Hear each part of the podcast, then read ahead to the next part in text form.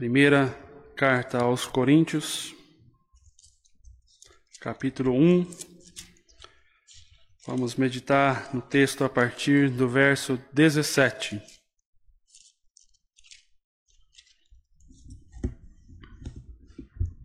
Primeira Coríntios, capítulo 1, a partir do verso 17.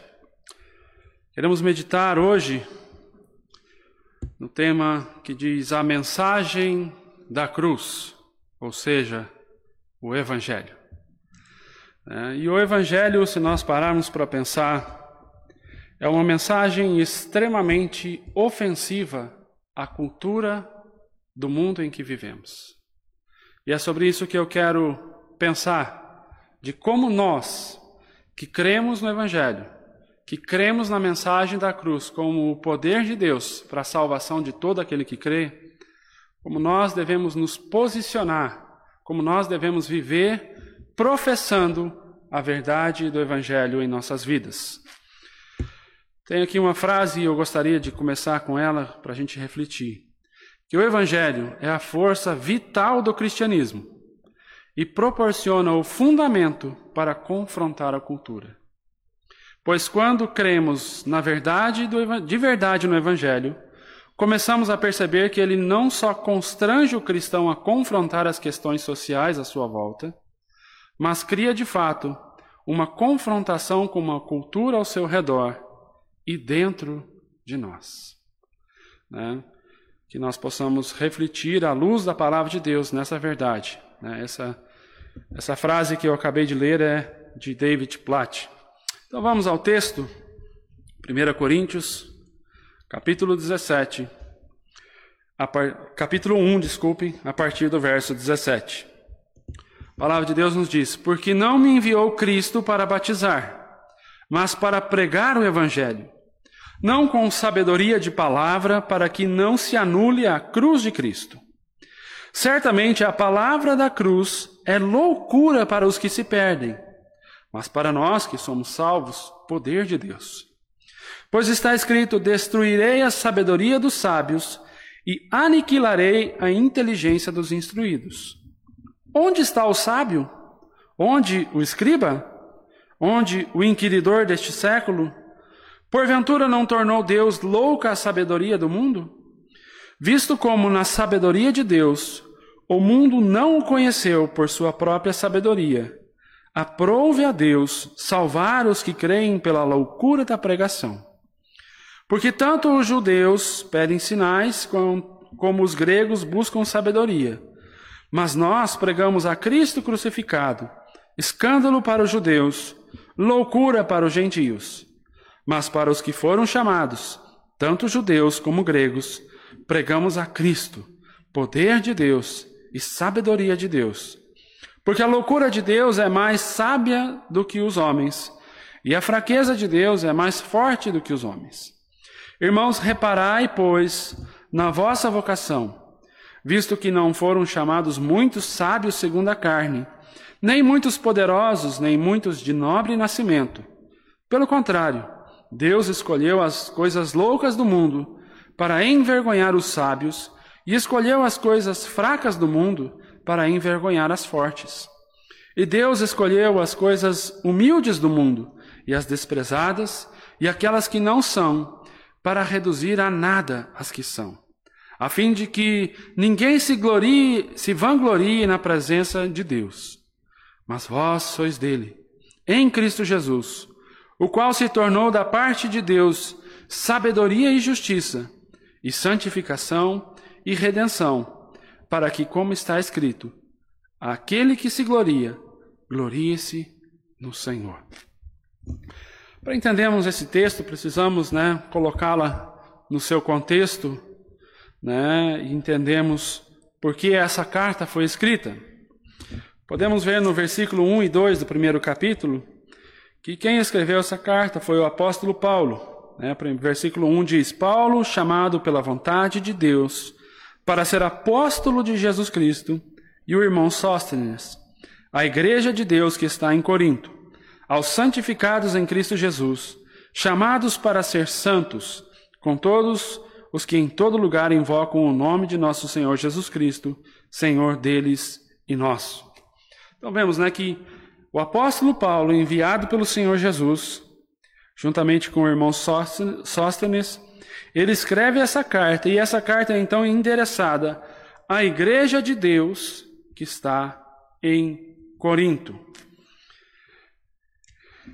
Para entendermos o contexto, né, precisamos saber onde essa igreja estava inserida, em qual o contexto social. Né? E Corinto era uma das maiores cidades do mundo romano e uma das mais corruptas.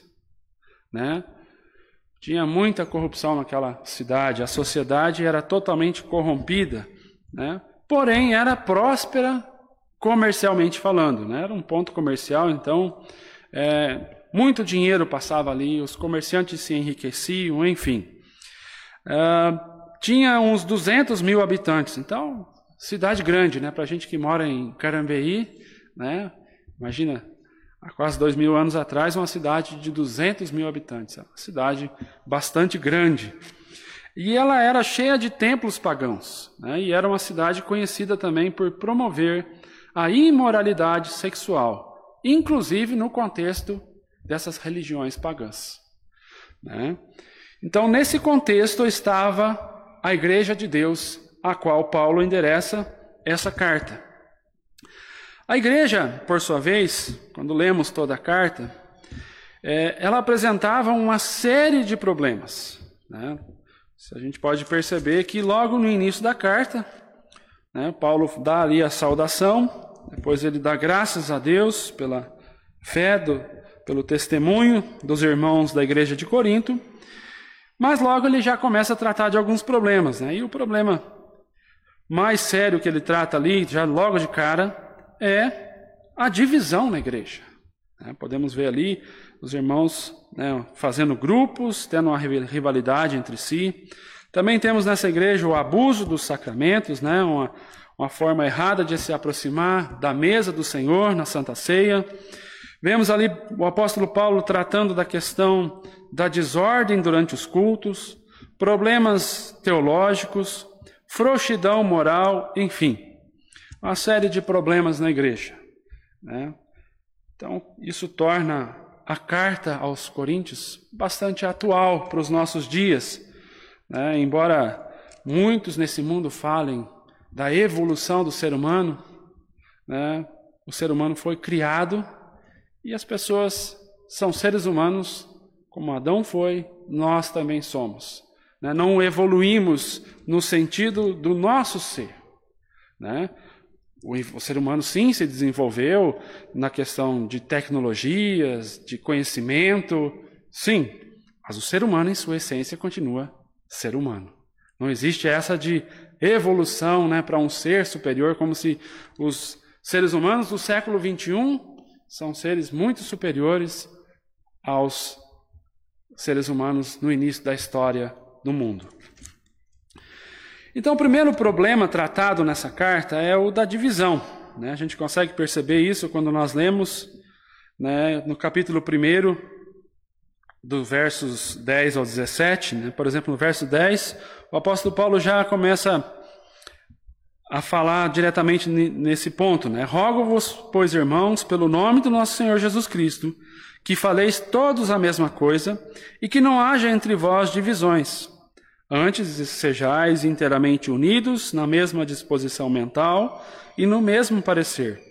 Pois a vosso respeito, meus irmãos, fui informado pela casa de Chloe de que há contendas entre vós. Refiro-me ao fato de cada um de vós dizer: Eu sou de Paulo, e eu de Apolo, e eu de Cefas, e eu de Cristo. Ainda no, vers... no capítulo 3, né? O apóstolo Paulo, no início do capítulo, também fala, né, no verso 3: Portanto, Porquanto havendo entre vós ciúmes e contendas, não é assim que sois carnais e andais segundo o homem? Pois quando, quando, pois, alguém diz, eu sou de Paulo, e outro, eu de Apolo, não é evidente que andais segundo os homens? É o problema, primeiro problema, né? Divisão na igreja. Problema causado por soberba, inveja, ciúmes, preferências pessoais e, por fim, né, exaltação de homens. Quando as pessoas começam a escolher o líder a que seguir. Né? Um segue a Paulo, outro a Apolo, outro a Pedro, né? e aqueles aí, talvez que queiram ser mais espirituais, né, falam, não, eu sou de Cristo. Né? E o apóstolo Paulo, então, ele admoesta essa igreja a andar, andar unido para a honra e glória do Senhor. E o apóstolo mostra à igreja de Corinto a razão de eles terem o privilégio de fazer parte do corpo de Cristo. Né? Para tratar desse problema da divisão, a gente vê que no, capítulo 1, ele começa a falar da divisão e vai retomar esse, esse assunto no, só no capítulo 3. E o que está no meio é aquilo que vai resolver o problema da divisão na igreja.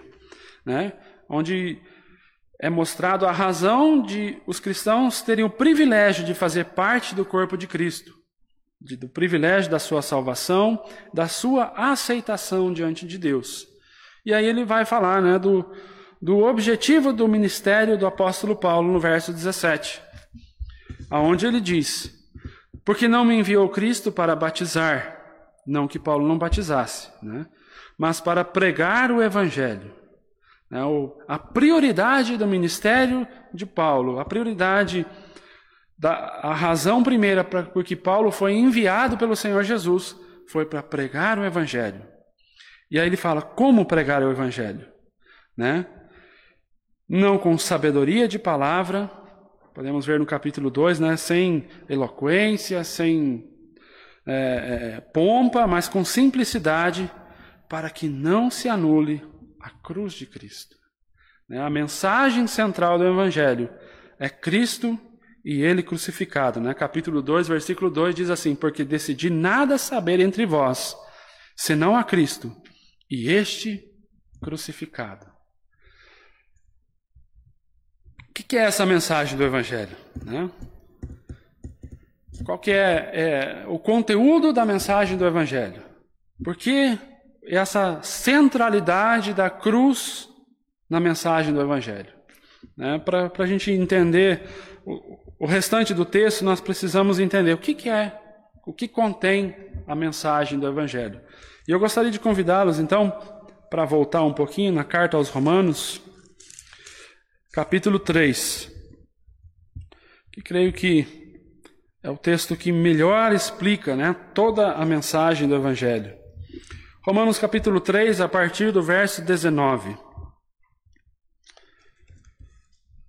Romanos 3, do verso 19 diz: Ora, sabemos que tudo o que a lei diz, aos que vivem na lei, e o, aos que vivem na lei, o diz para que se cale toda a boca.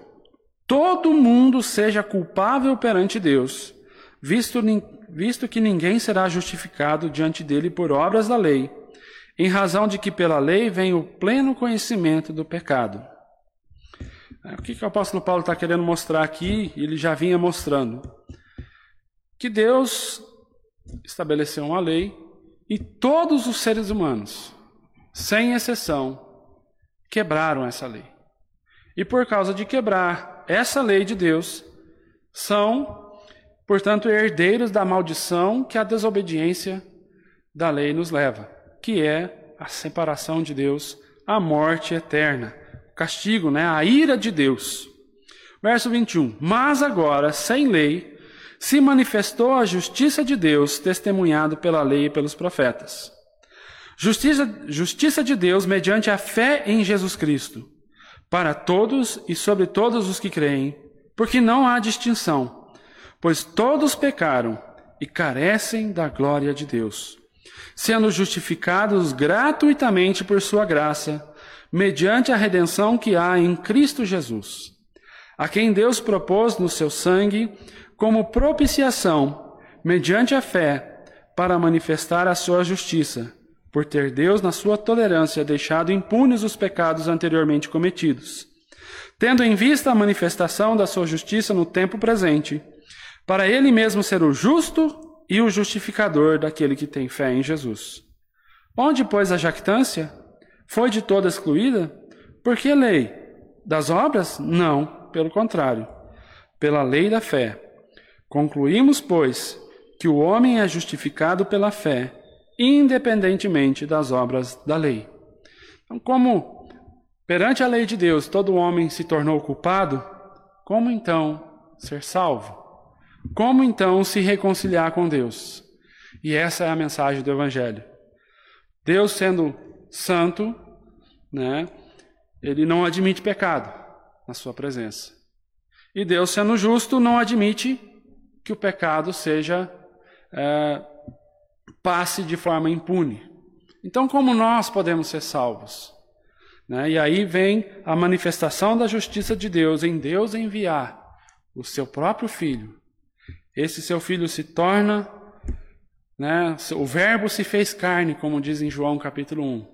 Né? Ele se encarnou, ele obedeceu toda a lei e ele se ofereceu a si mesmo como sacrifício, como propiciação, como diz no verso 25, mediante seu sangue, para manifestar a justiça de Deus. Quando nós cremos que Cristo, na cruz do Calvário, estava nos substituindo, tomando sobre si aquilo que nos era devido, né? nós somos salvos pela fé.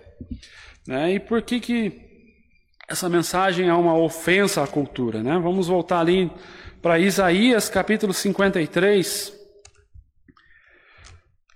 Quando o profeta fala do sofrimento do nosso Salvador Jesus Cristo. Isaías 53, a partir do verso 1.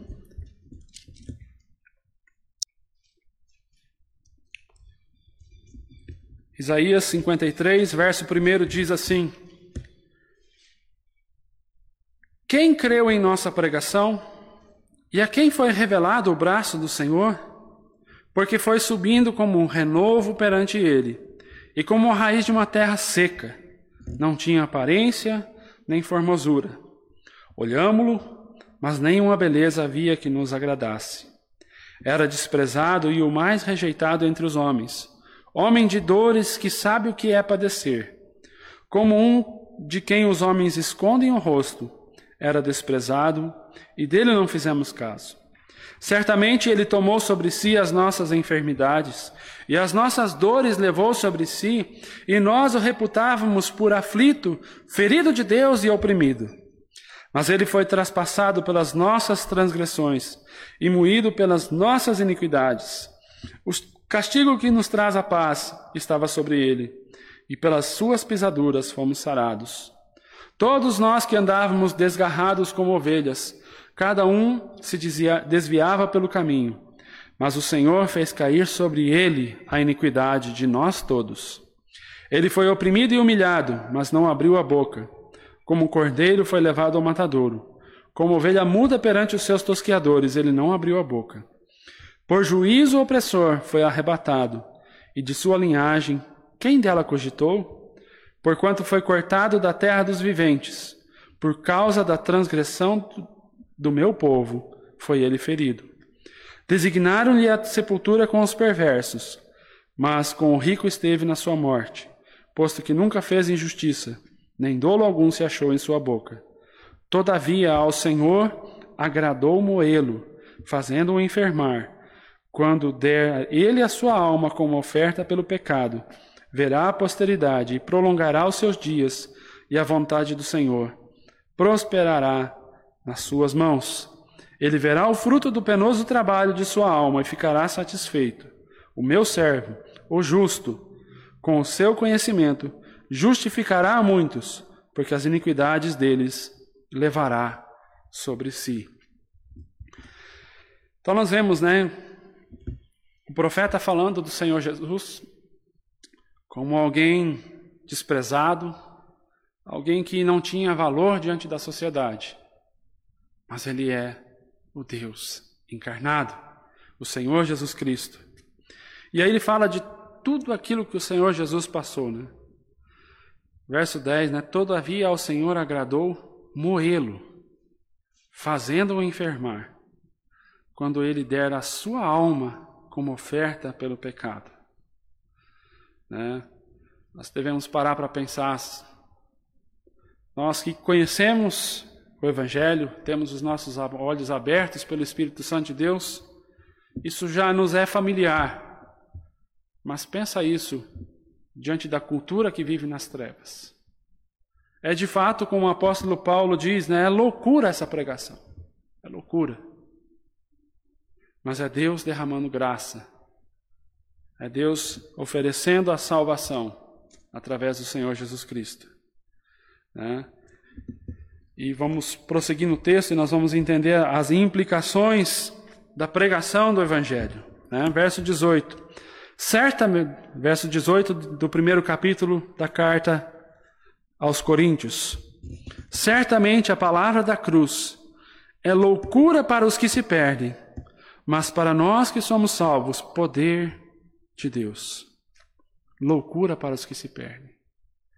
Como é que né, a gente é salvo por alguém estar morrendo? Né, por alguém ser humilhado? Né? Isso vai totalmente contra né, as, aos desenhos animados, aos filmes de Walt Disney, né, os filmes de Hollywood, onde existe um herói e ele aparece de forma grandiosa, né, e vai derrotando todos os seus inimigos. E o Senhor Jesus, ele derrota os seus inimigos através da sua morte, né, e ressurreição. Então, aí já começa a parecer que a loucura da pregação. Não que o apóstolo Paulo fale, não, é loucura a pregação em si mesmo, mas aos olhos daqueles que estão nas trevas, a pregação do evangelho parece como loucura. A partir do verso 19 ele diz, né, que isso já está previsto na palavra de Deus, pois está escrito: destruirei a sabedoria dos sábios e aniquilarei a inteligência dos instruídos. Onde está o sábio? Onde o escriba? Onde o inquiridor deste século? Porventura não tornou Deus louca a sabedoria deste mundo? Visto como sabedoria de Deus, o mundo não o conheceu por sua própria sabedoria. Aprove a Deus salvar os que creem pela loucura da pregação. Esses versículos a gente vê claramente que é exposta a inutilidade de todo esforço humano para se salvar ou para dar sentido à vida. Né? Se a gente olhar para as ciências que temos nos dias de hoje, né, as ciências sociais, a antropologia, a psicologia, as filosofias, todas tentam de alguma forma mostrar o sentido da vida. E quando a gente olha para essas filosofias, todas são totalmente opostas a, ao Evangelho do Senhor Jesus. Porque em todas essas, essas filosofias, o que se evidencia é o próprio ser humano como centro de todas as atenções, de que o ser humano é extremamente capaz e ele é digno de ser de receber toda, como se diz, Toda a glória é o ser humano, toda a capacidade do ser humano é exaltada. E quando é pregado o Evangelho, parece que tudo isso, o próprio Deus faz isso cair por terra. Né? Mostrando que Ele é o dono de toda a sabedoria, e Ele mostra o caminho, e é Ele quem nos salva. E aí ele, o apóstolo Paulo vai trazer isso para o contexto seu da época, né? Desculpe. No verso 22, onde diz porque tanto os judeus pedem sinais, como os gregos buscam sabedoria. Mas nós pregamos a Cristo crucificado, escândalo para os judeus e loucura para os gentios. Vamos pensar no povo judeu, aquele povo que viveu toda né, a, a história, que tinha a lei de Moisés como referência, um único Deus. Eles achavam isso um escândalo. Próprio Deus, o Deus que eles conheciam, o Deus Santo, o Criador dos céus e da terra, na pessoa do Filho se tornar homem, nascer de uma forma extremamente humilde e desprezada. Vemos ali que o Senhor Jesus, quando nasceu, né, foi envolto em panos e colocado num coxo né, de, de, de comida de animais. né, viveu de uma forma muito pacata, muito simples, numa pequena cidade chamada Nazaré. Né, vemos a própria palavra de Deus falando de Nazaré pode sair alguma coisa. Então a gente vê né, a, a, a situação em que o Senhor Jesus morava, de extremamente humilde, né, filho de carpinteiro. Aí depois Jesus andou ali no seu ministério como errante, ele falava assim que o filho do homem não tem onde reclinar a cabeça. Então não, não, não apresentava nenhum tipo de pompa, nenhum tipo de, de luxo, de poder. E isso para os judeus era extremamente ofensivo. Porque não era essa a visão que eles tinham de Deus, né? Jesus quebra todos aqueles paradigmas dos do judeus em sua religiosidade, né? E aí o Senhor Jesus, quando ele morre, ele morre a morte mais humilhante que a época né, tinha. Né? Os piores criminosos eram crucificados. E quando a gente lembra que quando o Senhor Jesus foi crucificado, a cruz foi colocada sobre um monte, né? Foi elevado ali, ele no meio de dois criminosos, realmente mostrando para todo o povo, ó, criminosos como aqueles da pior espécie são crucificados. E o Senhor Jesus estava ali, sendo crucificado. Então, como que um judeu ele poderia esperar daquele Senhor Jesus a salvação. Que aquele fosse o rei, o ungido, o Messias prometido. Né? Toda a forma de Jesus, né, quando ele dá a sua vida, quando ele nos substitui, aquilo se torna uma pedra de ofensa, um escândalo para os judeus. Né? E além disso ser escândalo, o texto fala no verso 22, a palavra de Deus nos mostra que, que eles pediam sinais. Né? Eles pediam sinais. Por exemplo, quando o povo de Israel foi resgatado das mãos de Faraó, quantos sinais Moisés não fez, né? né? Deus fez através de Moisés. E essa era a expectativa dos judeus, do Messias. Que fosse ali um livramento do Império Romano. Como Deus tinha livrado o povo do Egito. Com as dez pragas, com os sinais que Deus fazia através de Moisés e Arão, né? E a derrota final, assim como né, um, um ápice da história, onde o mar se abre, o povo atravessa a pés enxutos o mar, e logo atrás deles todo o exército do Egito, com Faraó, com todos os nobres ali, carruagens, cavalos, enfim, é engolido pelo mar. Essa, essa era a expectativa do povo judeu da salvação. E por isso, né, Jesus, na, na sua simplicidade, na forma humilde de viver, na forma humilhante com que ele foi crucificado, ele se tornou ali um escândalo para os judeus. Né? E loucura para os gregos. Né? Os gregos eram aqueles que gostavam de filosofar sobre a vida, de elaborar pensamentos é, complexos, né? Todos nós nos lembramos, por exemplo, de Sócrates e Platão, né? Ícones da, da filosofia grega, né? E para eles não cabia na sua mente que um Salvador que salva, sendo for, né, morto e de forma humilhante. Né? Isso não entrava na cabeça dos sábios deste mundo.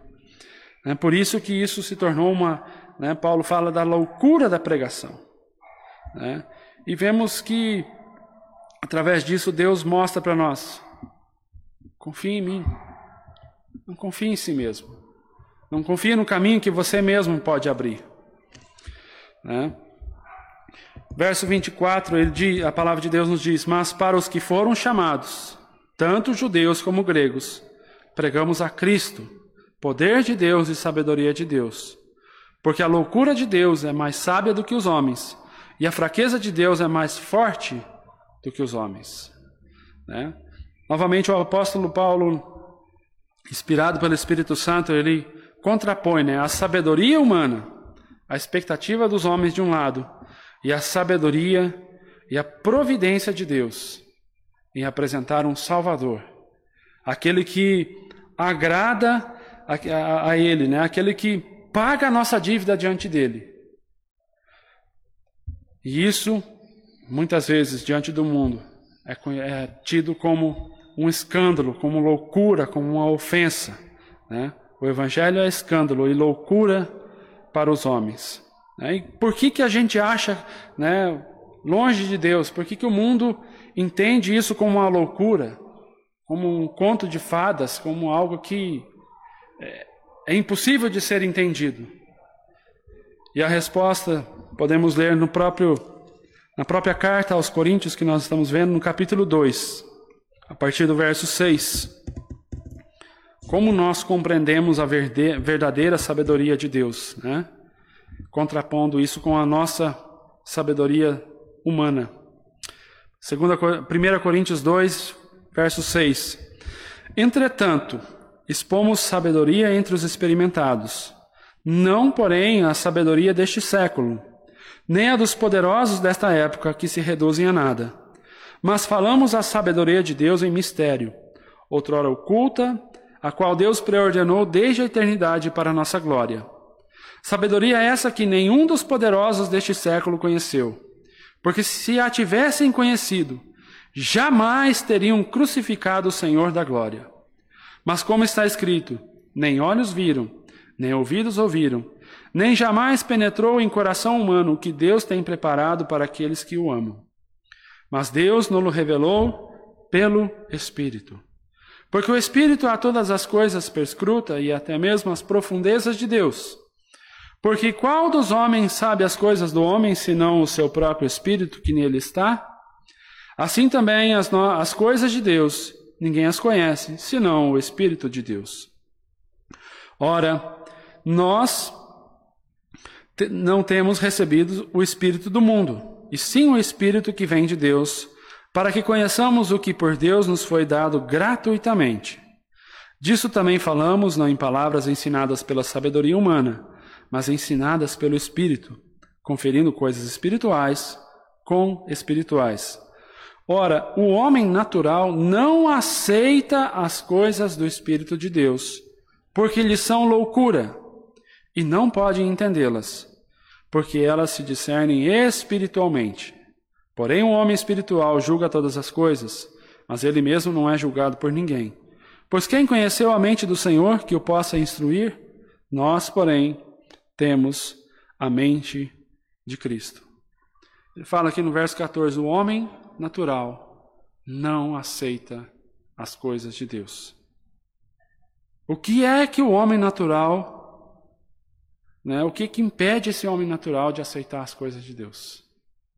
E aí precisamos entender que o pecado ele afeta o homem de forma tão profunda que ele não consegue enxergar as coisas de Deus.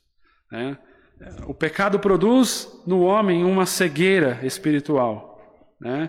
Conforme Efésios capítulo 2 fala que o homem ele está morto em seus delitos e pecados. Né? E isso muitas vezes é uma ofensa, porque o homem não aceita que ele é pecador. Né? Mas é o pecado que nos deixa, nos impede de enxergar a preciosidade da mensagem da cruz de Cristo. Né? E é disso que o homem precisa ser liberto.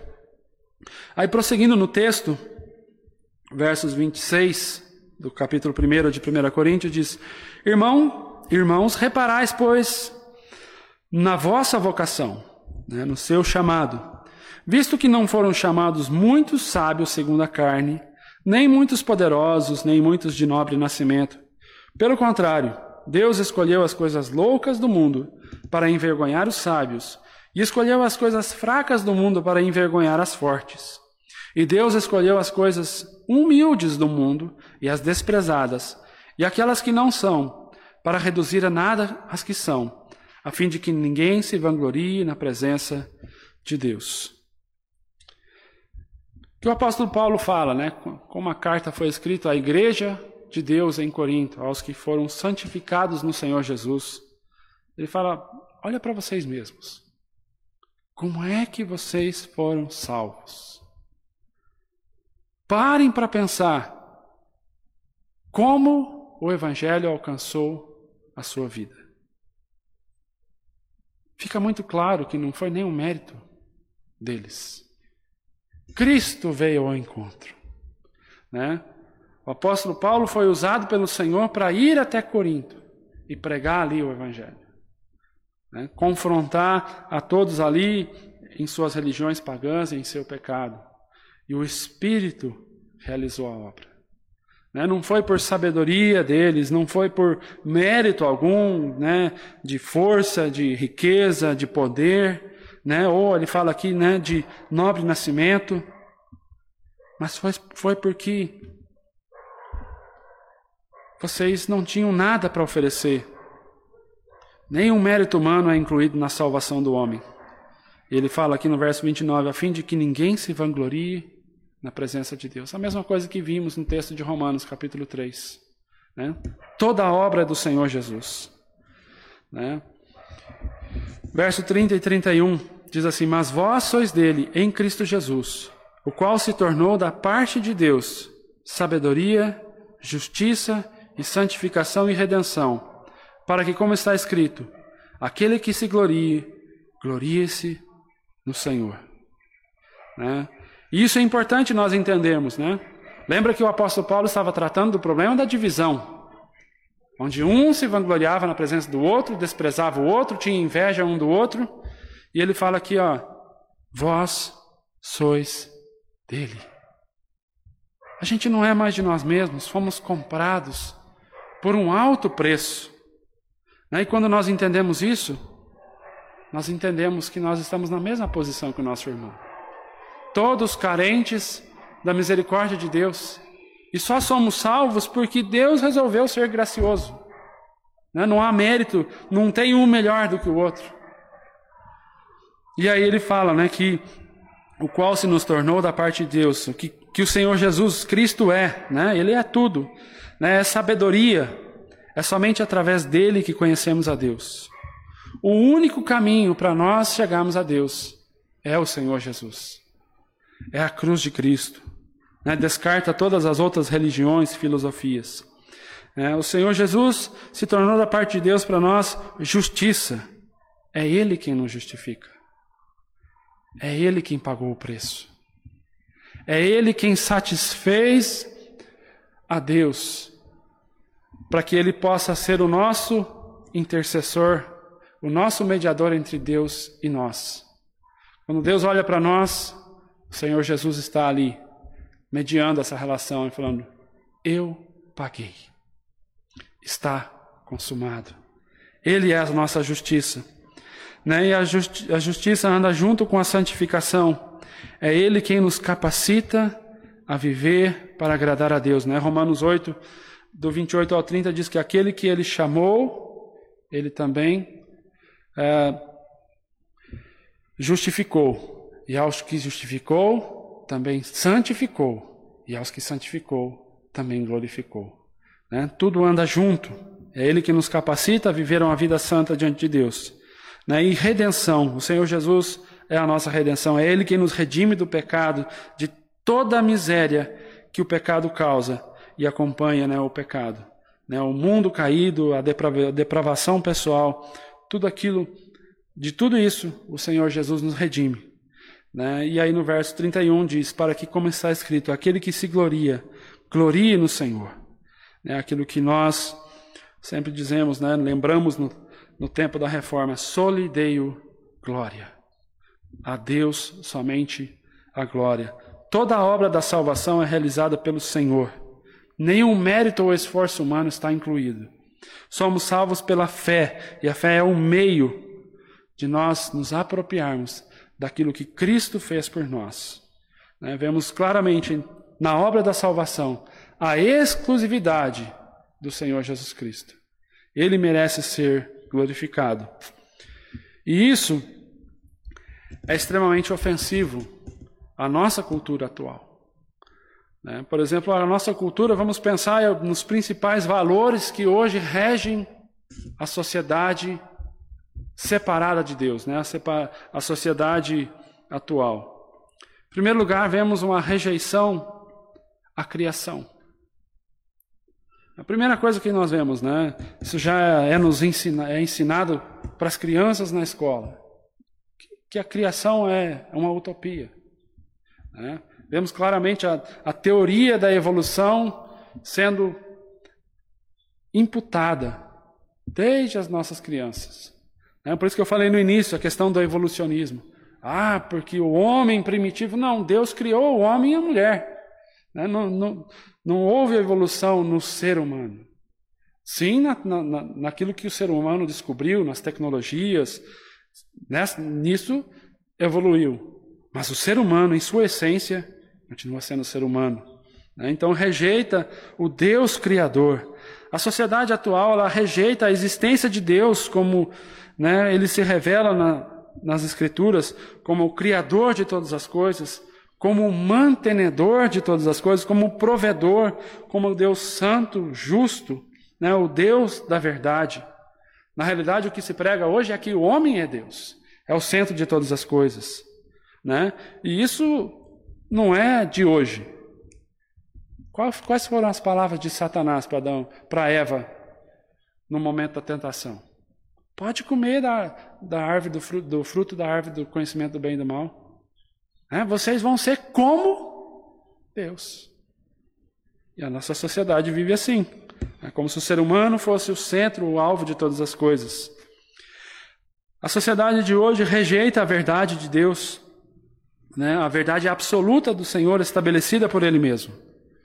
É, hoje está em voga a questão da teoria da relatividade. O que é certo para mim pode não ser para você. O que você acha certo, ainda que eu não concorde, para você é verdade.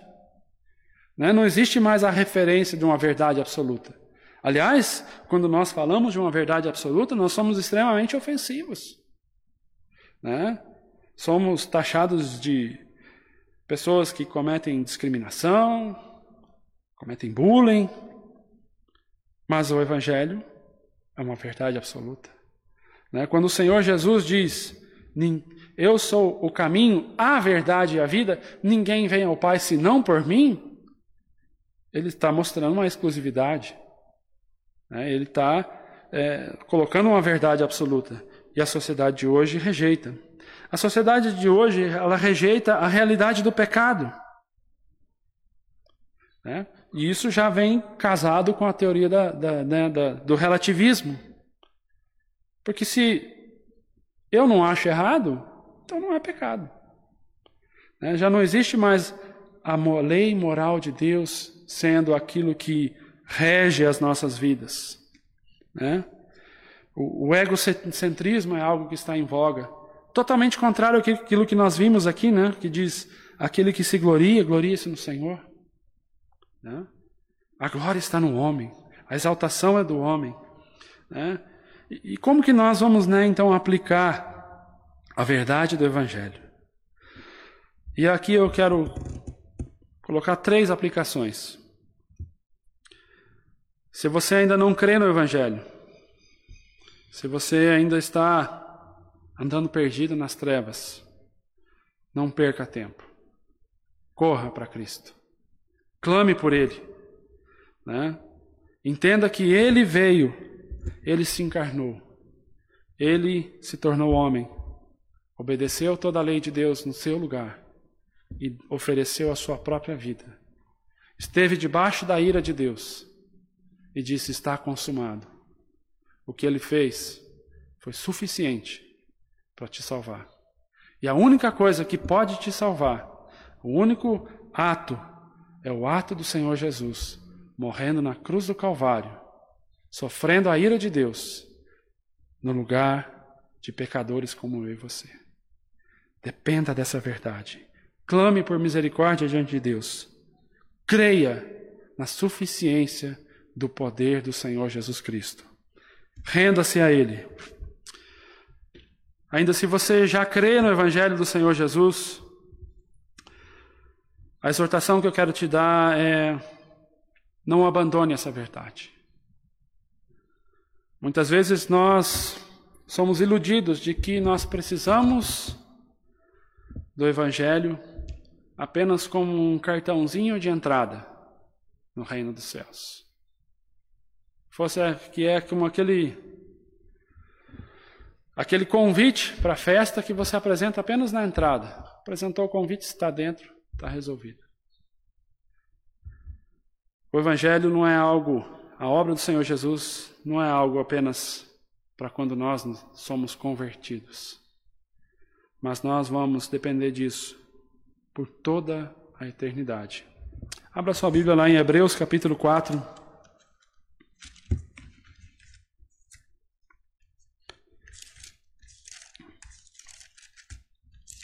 Hebreus capítulo 4, versículo 14, diz assim: Tendo, pois, a Jesus, o Filho de Deus, o grande sumo sacerdote que penetrou os céus, conservemos firme a nossa confissão. Porque não temos sumo sacerdote que não possa compadecer-se das nossas fraquezas. Antes foi ele tentado em todas as coisas, a nossa semelhança, mas sem pecado. Acheguemos-nos, portanto, confiadamente junto ao trono da graça, a fim de recebermos misericórdia e acharmos graça para socorro em ocasião oportuna. O Senhor Jesus é o nosso mediador. E a palavra de Deus, nessa mesma carta aos Hebreus, várias vezes ela fala a mesma coisa. Como no capítulo 5, verso 6 diz assim: Como em outro lugar também diz: Tu és sacerdote para sempre, segundo a ordem de Melquisedeque. Então, sempre, sempre, por toda a eternidade, até quando nós estivermos com Deus, Jesus será o nosso mediador entre o Pai e nós. Sempre nós vamos depender dessa verdade, da obra do Senhor Jesus Cristo. E vamos glorificá-lo por causa disso. Né? Vemos lá em Apocalipse capítulo 5, na visão de João, né? Apocalipse capítulo 5, verso 9 diz assim: Então entoavam um novo cântico, dizendo: Dignas de tomar o livro e de abrir-lhes os selos, porque foste morto com o teu sangue, e com o teu sangue compraste para Deus os que procedem de toda tribo, língua, povo e nação e para o nosso Deus os constituísse reino e sacerdotes e reinarão sobre a terra. Né? No verso 12: Digna ao cordeiro que foi morto de receber o poder, a riqueza, a sabedoria e força, e honra e glória e louvor. Né? O cordeiro, por, todo, por toda a eternidade, ele vai ser exaltado, glorificado, louvado pela obra que ele realizou na cruz do Calvário. Né? Nós vamos viver, depender, viver dependendo do Evangelho todos os dias. Todos os dias. Né? Não podemos tirar isso como o fundamento de nossas vidas. Tudo aquilo que nós vamos fazer, toda a nossa decisão que nós vamos tomar, deve ser colocando na nossa mente que nós somos de Cristo. Ele nos comprou. E por último, quero fazer uma aplicação em relação como nós, como igreja do Senhor, vamos lidar com esse evangelho? Se essa é a única verdade pela qual as pessoas podem ser salvas, se o evangelho de Cristo é o poder e a sabedoria de Deus para a salvação de todo aquele que crê, que é que nós vamos oferecer para esse mundo em trevas? O evangelho. Devemos pregar com ousadia.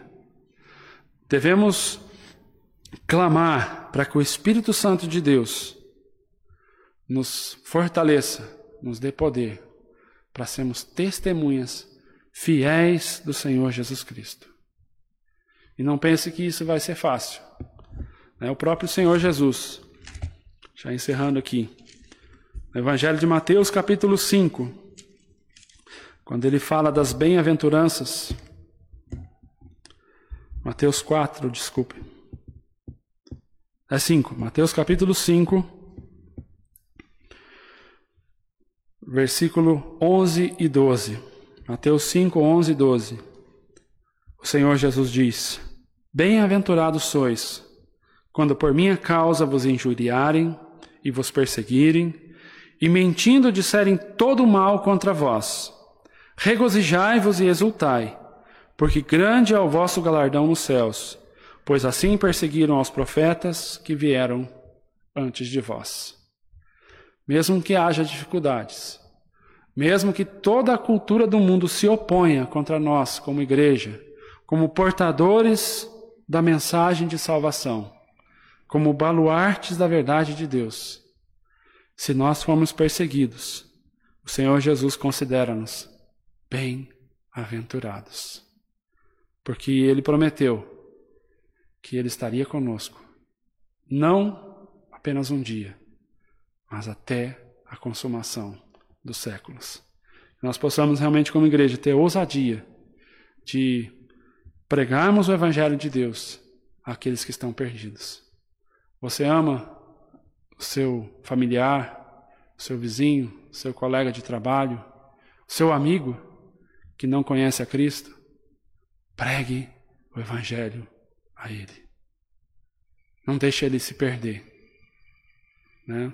É para isso que você está nesse mundo, com esse propósito para brilhar a luz de Cristo. Que nós possamos né, ter a firmeza, não de apenas crer, mas de viver essa, esse, essa mensagem da cruz em nossas vidas, todos os dias da nossa vida.